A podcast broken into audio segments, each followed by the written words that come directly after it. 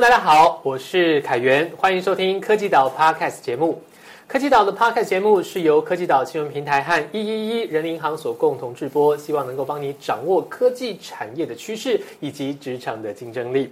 好，我们今天的特别来宾是我们上一次已经有非常畅快的聊天经验的许冰箱董事长，他是盖德科技的创办人啊，他告诉我们怎么样透过人工智慧啊，然后穿戴装置。以及我们整个医疗生态系的一个 total solution 垂直整合，来解决现在当前我们面临到的高龄化、少子化的这个浪潮导致的一些需要填补的长照或是医疗的一个量能。那我们上集其实已经谈到了这个一些趋势性的问题哦，是的。但是哦，其实这个趋势性的问题，很多人都看在眼里，可是怎么样去应对？才会是每一个人的这个八仙过海巧妙不同的地方。是。那以盖德来讲，其实是盖德不能算是一个很年轻的公司了，因为其实从两千零八年创造到现在，其实有已经算是有很好很好的底子了。是。那在国际的这个奖，项我们背后的这个 奖项，真是是斩获无数哦。但是其实我们盖德哦，虽然是已经蛮有年纪，但是一直都没有被时代。给抛在后面，就是因为其实我们一直要掌握到一个最新趋势，刚像以我们上一次谈到的人工智慧，是这两年开始变成一个比较热门的议题之后，我们也发现哇，其实盖的已经在这件事上琢磨很深。啊，怎么样去用人工智慧去解决我们在这个医疗产业中遇到的很多问题？那 AI 要能够去解决问题哦，其实徐董事长跟我们分享很重要的第一关，其实叫做啊数据跟资料的收集。是的，这件事情仰赖的是穿戴装置。是，哦，我们现在讲到智慧穿戴装置，其实一般的使用者、消费者来说，其实已经不陌生了，因为很多大厂牌啊，苹果啦，或者是哦小米啦，甚至是有在推出各种这个智慧型手机的品牌，他们。也都会推出一些基本的呃穿戴装置，是。那里面的功能其实也大同小异，是。啊，有测心率啊，测睡眠状况的监测啊等等啊。但是呢，其实这件事情啊，大家手上好像人手一支，这件事情却没有被很有效运用，就是因为大家都是聊备一格的，把这些数据当成是，哎，我现在心跳多少，这样像好像一个玩具式的测验看看。是它真正要能够把这些数据做很有效运用，其实还需要很深厚的整合的功力哦。那更更不要谈说，其实在这个整合上。你收集到这些数据，那么怎么去分析？怎么把它跟呃能够去应用这些数据的呃照护中心啦、医疗院所啦，能够去做沟通串联，这才是一个很困难的事情。是。那我们也知道说，其实盖德在这件事情上，穿戴装置，我们不去跟苹果，不去跟小米硬碰硬，我们他们做 to C 的市场，但是盖德锁定的是 B to B 的智慧穿戴装置哦。是。所以，我们今天就先来跟董事长聊聊，就是呃这个商业策略上是。怎么样去选择到说，哎，智慧装置啊，智慧穿戴装置，我们选择 B to B 这个市场的原因是，哎，我想就说，其实这也是生存，哎的一个选择啦哈。我想第一个就说，小公司你绝对没有能力去跟国际大厂去拼一个。诶，就是我们刚讲单一个漂亮的产品，一个巨大的品牌，然后一个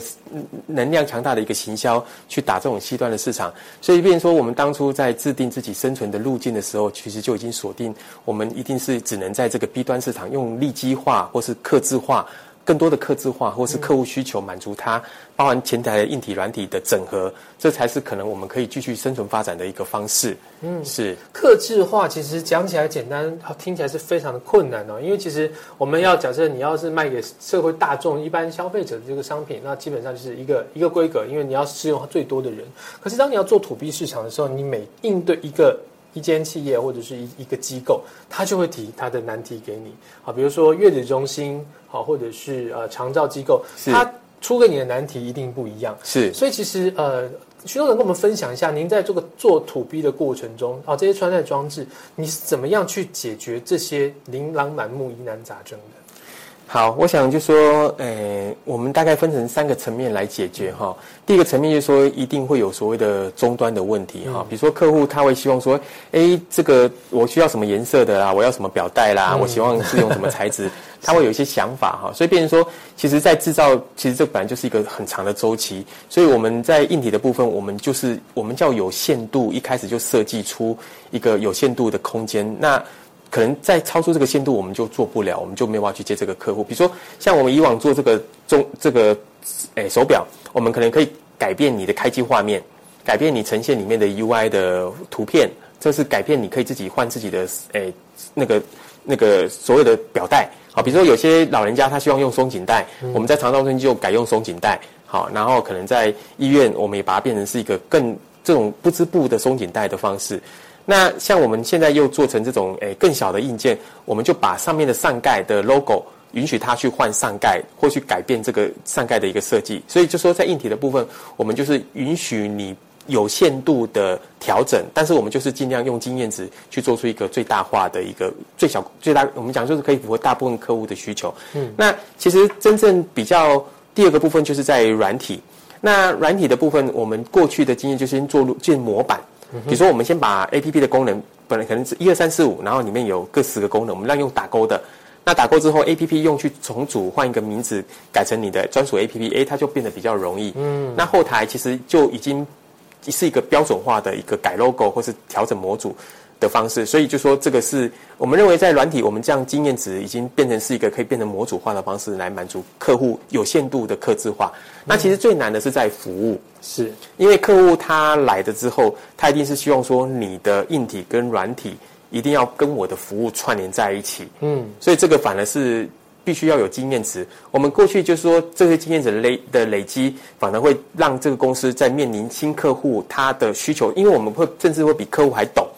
所以我们告诉客户说，你应该怎么留，怎么数据怎么串，服务怎么串，可以快速满足你的需求。好，所以我想客制化，诶，其实三个重点哈。第一个，它必须是一个血泪教训积累出来的。好，那第二个就是说，你一定要经历大更多的客户的过程当中，来了解客户的需求，不是像你想象那样子。好，然后第最后才是说，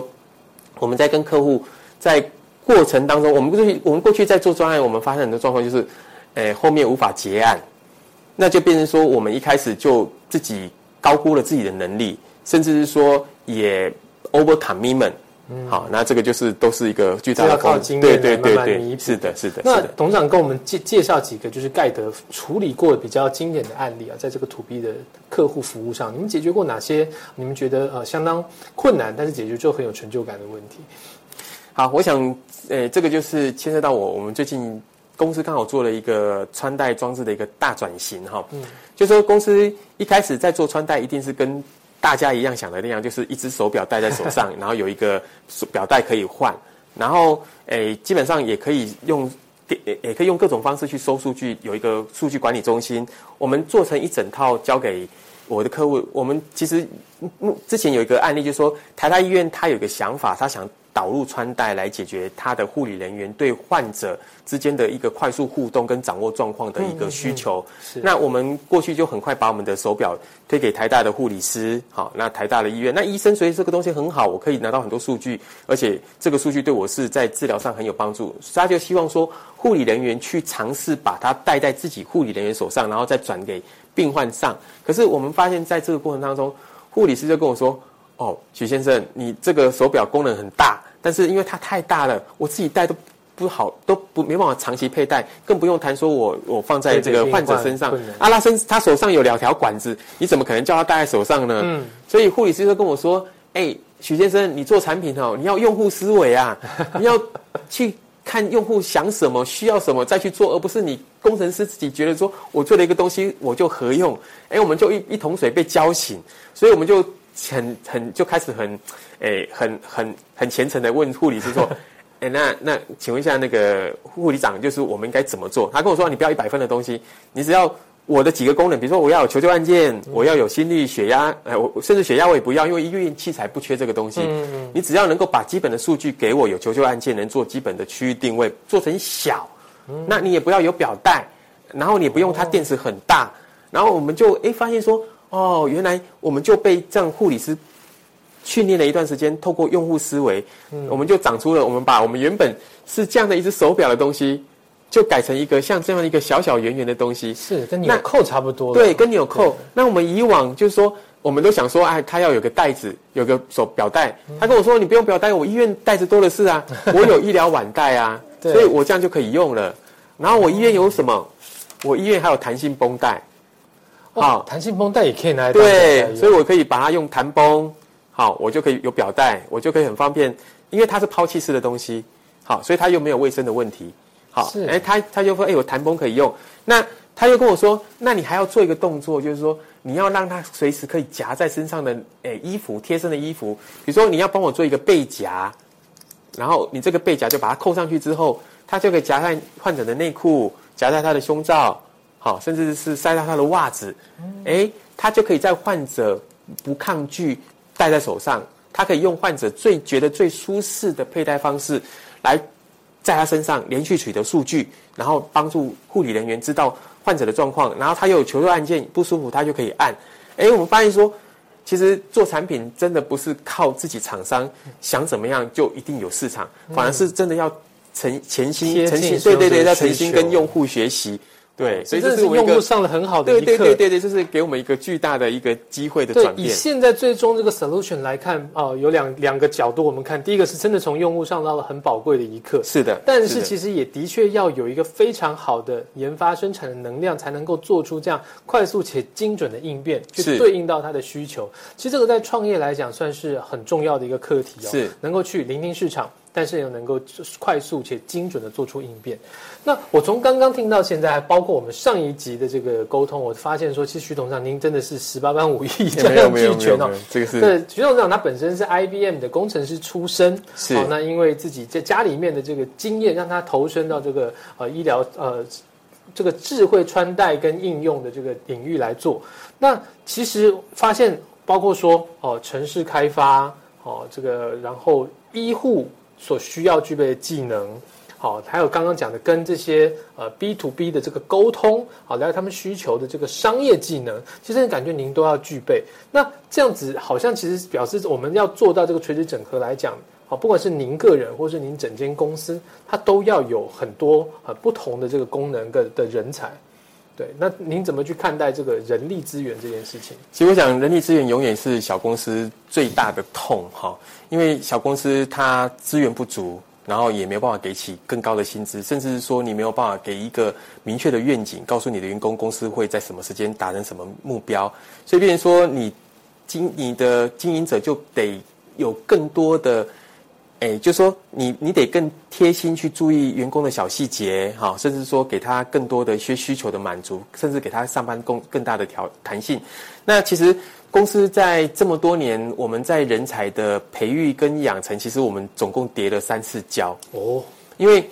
诶，老实讲，我人家都问我说：“哎，你公司怎么能撑那么久？”我就说我是叫屡败屡战。其实我们在过去遭遇了三次重大的失败。嗯，那三次重大的失败就是说，哎，公司花了大量的资金，我们从硬体把一些对的产品做出来，也养了很多软体工程师，把整个软体开发出来，也找了很多国外的业务，把东西卖到国外去。可是当发现说很多东西不顺的时候，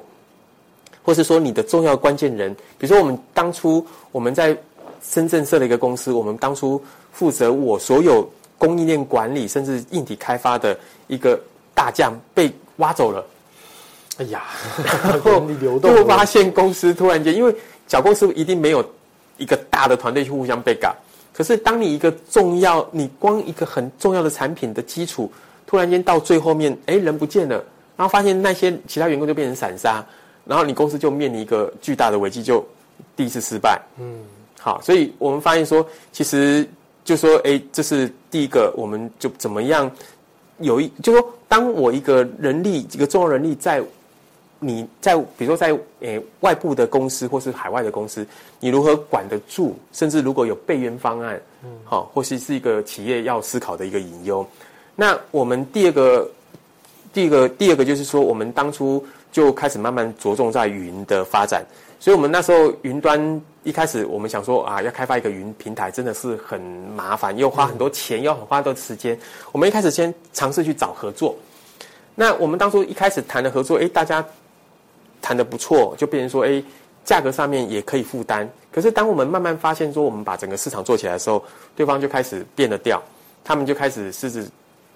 大就开始商业的对对对对，就就发现说，哎，怎么当初谈的不是这个样子？那现在他就跟你说啊，你不要可以啊，我就不跟你合作啊。然后又发现说啊，你就被人家掐住脖子。然后后来想说啊，如果是你自己发展有一个这么大的隐忧，那是不是干脆你要把这个人力补齐？所以我们又开始干脆就是自己再去找一些诶做资工的啦，做软体，甚至去找一个类似有这样经验的主管来自己建立一个团队，自己做。自己做，然后又尝试又边做边学边边找机会，哎，你好不容易又建起来了，可是又面临同样的问题，我的软体主管又被挖走了。哎呦，所以这个就是这个是小公司目前在整个人力资源培养的一个过程。那当然就说，哎，慢慢的我们发现说，哎，你一定一定得做出改变，不然你老是公司好不容易上去，然后人力资源突然崩盘，你公司又回到谷底，那你这样在不不断的循环，你公司还能撑几次？好，那后来我们就想说，好，那诶，其实我们认为。这种在正在发展的小公司，对于这种重要的人力人力的主管，一定要有一些更大的配套。就说第一个，你的基础薪资一定要能够跟业界配合。但是就说我们第二个就部分就是说，在奖金的部分，还有奖金额外的，怎么样把未来的机会变成，比如说股票啊，或是说给他一个愿景啊，好，这个部分。小公司呢一开始没有办法讲得很清楚，但是就说如果你能够尝试用更多的经验，就说你可以尝试把你能够承诺的东西更具体化，嗯，好，那我们发现说，哎，其实我们的主管有时候他会愿意去接受是这样的一个机会，所以我我们大概就说这十几年走来，我发现说，其实目前我们已经在经营上面，还有跟我们的整个中间的一些中间高阶主管、中阶主管。好，怎么样去形成一个共同愿景，然后随时让他们知道公司的发展什么时候有好的机会，甚至是说公司只要赚了一点钱，因为以往哈这种中小型公司，它因为生存不易，所以它比较不愿意给。嗯，但是我发现说，其实，在合理的投资是必要的。就是我我我在这边跟各位呼吁哈，就是说人力真的是一个企业最重要、最巨大的资产，因为它的风险太大了。如果你因为人力不愿意投资，它所造成的风险是可以让企业突然间就灭亡，是存亡的问题。对对对，所以我们才最近，我们才会想说，哎，其实我们就尽量通过一些人力银行，像一一一，我们也从一一那边就聘到很多优质的一些诶员工，甚至有一些专业的开发团队，好，其实还蛮不错的。是，我觉得徐董事长刚刚讲的很重要，就是呃，人力资源要能够留得住。有的时候，呃，薪资当然是一个很基本的需求满足，但是当大家都能够提出呃这样子的一个薪资水准的时候，你要怎么去啊脱颖而出，留住人才？这件事情愿景很重要。是，所以其实我们刚刚讲盖德啊，其实从我们上一集节目到现在，就是一讨论呢，我们一直在做做对的事情，走在呃对的道路上，而且是你要。感觉得到公司是有在进步的，是的，是趋近的，是的。这件事情才能够让公司人去看得到愿景，才能够觉得说，哎，我在这边的前景是好的，因为我的公司是会观察时事趋势，并且在走在一个不会被淘汰，反而能够去抢占先机的位置上。是的。但这件事情其实很说实在，很吃领导人的这个远见跟素养啊。对，所以其实听得出来，刚刚讲的需要你好像呃什么都要会一点。所以，其实，在带这个公司上，您自己的这个呃素养跟时事脉动的掌握啊，您怎么秘诀是怎么样去管理这间公司？呃，其实 其实这个也没有秘诀，就是说，其实我刚才说，人都会被环境跟时事被迫学习啦，哈。那就是说，其实因为我自己本身至少有一点技术底子，因为毕竟当过工程师，那我自己做的跟又是跟科技有关的哈，所以就变成说，我们发现，在屡败屡战的过程当中，你发现说，你们发现说很多。诶，风险是来自于你的公司的结构各个领域的一些技术，你没有办法掌握。你把这个重心都放在一个特定的主管，嗯那当他离开的时候，你的公司就突然间破了一个大洞。所以，变成说，作为作为一个创业者或是一个公司的一个管理者，我们就尽量让自己有更多的能力去注意你在公司营运的各个技术或是营运上的每一个关键一诶技术的一个风险。好，所以就说。哎，这个也是被迫学习，也不是说我们自己很爱去去学习，这个没办法。是刚刚讲到说，有的时候很重要的一块拼图被挖走了，哇！以公司的规模来讲，没有办法有一个很完整的 backup 的团队。但这个时候变成是公司领导人，每一件事情都要能够掌握一定一定的程度，在这个缺口出现的时候。可能自己要先跳下去，真的，对，真的自己先补好，能够度过了眼前的难关之后，我们再慢慢回到正轨来。这个就是真的经营公司非常辛苦的地方。是是，那在人才禁用上啊，就是说，如果我们其实提到说，其实呃，盖德走在一个我们觉得非常啊正确且有前景的道路上，就是包括啊长照啊跟啊人工智慧的结合这件事情，不管是长照还是人工智慧，都是非常浪头上的一个议题。那盖德也充也过去的这个养分来做好了非常充足的准备。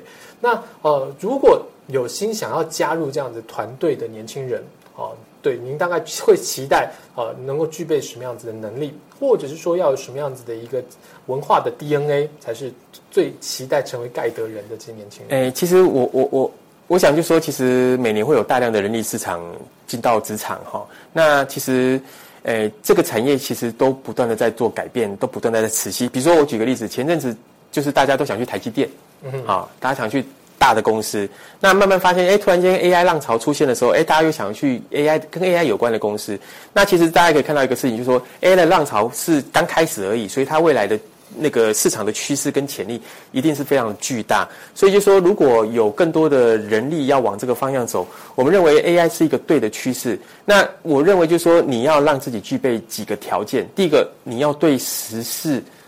很有兴趣，嗯，好，因为 AI 毕竟是一个趋势，也是一个时事，也是一个生活化的部分，所以我认为说你要看更多的新闻，了解 AI 的趋势，包含像什么 Open AI 啦、ChatGPT 啦，还有它一些产业应用，这是第一个。第二个就是说，如果你要参与 AI，你要了解 AI 的路径，就像刚刚讲的，你要从穿戴、从物联网、从大数据，然后从 AI 的工具的训练模型开始，好，所以你要对这个整个生态有一点理解。好，那如果你不足的地方，其实我们认为说，其实各行各业其实都可以去依照你的想法去跳。我举个例子哈，我都跟人家说，我其实我大学念的是化学工程，但是我第一份工作的面试是在 IBM。那 IBM 面试我的原因很简单，说我倒想看看拿化工的文凭如何来应征 IBM 的工程师。哇，但是我是靠自学，好，所以当然就说，因为我刚我这边也鼓励各各个年轻人，就说其实你不要担心说你的基础是什么，重点是你有没有兴趣，你愿不愿意花时间。好，所以我刚刚要说，你你就是一定要让自己去了解整个产业链，你可以觉得知道说我在这个产业链哪个节点我是有兴趣。那最后一个事情就是。让自己去在整个产业链当中挑一个目标。我举个例子，像诶 AI 的应用，未来比如说像如果你是用 GPU，像 NVIDIA 这种高阶运算，那它可能会有酷打的工具的应用。好，那你可能就去可以去学一些酷打的课程，或是学一些这方面的一些生态系统的开发。你不论是整个数据的应用、数据的分析或数据的诶。产业化的模型，好，甚至是说刚刚讲的整个 AI 产业链，从前面的诶，包括刚才说有终端的啦，有物联网的啦，有数据分析跟资料库的管理应用，所以它其实它的产业链非常非常的广，而且又大，所以我们认为说，其实我认为这个产业链大到是几乎只要你有意愿、有兴趣的职场现在的工作人员，你们只要有兴趣，我认为都不难，因为我自己就是这一就是这个领域最大的经验。是，所以听得出来，呃，对于整条现在这个浪头上的产业链哦，从刚刚讲的这个从监测一直到云端的数据管理，它是一个每有很多环节。是啊，对于这个想要踏进产业的年轻人来讲，你要对于整条供应链先要有一个概整体性的了解，是的啊关各个环节之间的关联性啊，能够先有一个通盘的认识，然后再找到你其中比较感兴趣，也符合你的兴趣和专长的这个领域，加深的去研究。是的啊，我觉得这个可能就是在呃很垂直的跟水平的都这个概念概念的了解都能够去掌握的时候，你就会是一个比较职场竞争力的。是的，那当然，这个科技岛啊，我们这个自己要真的是自己业配科技一下 我们科技岛这个平台上面就是有非常完整的科技趋势新知，所以不管你是对于这个人工智慧的产业想要了解，或者是我们讲云端啊、大数据啊、物联网，其实这个在科技岛上面都有这个趋势性质能够了解。更重要的是在市场就啊职场脉动上，啊科技岛也提供了非常接地气的内容。像我们现在就聊来到这台湾这个隐形冠军等级的盖德科技，来跟许董事长做一个趋势性的了解。我们已经也得到非常有价值的珍贵资讯哦。那当然也非常欢迎很多的对于科技产业有兴趣的年轻人能够加入盖德科技，来一起帮这个台湾的哦未来的科技领域来做打拼。好，我们怎么样去结合人工智慧和未来长照的一个趋势商机，我们都能够在盖德科技看到非常好的一个愿景。今天非常感谢徐董事长，好跟我们分享这么重要的一个资讯。科技岛的朋友，我们下次见，拜拜，谢谢。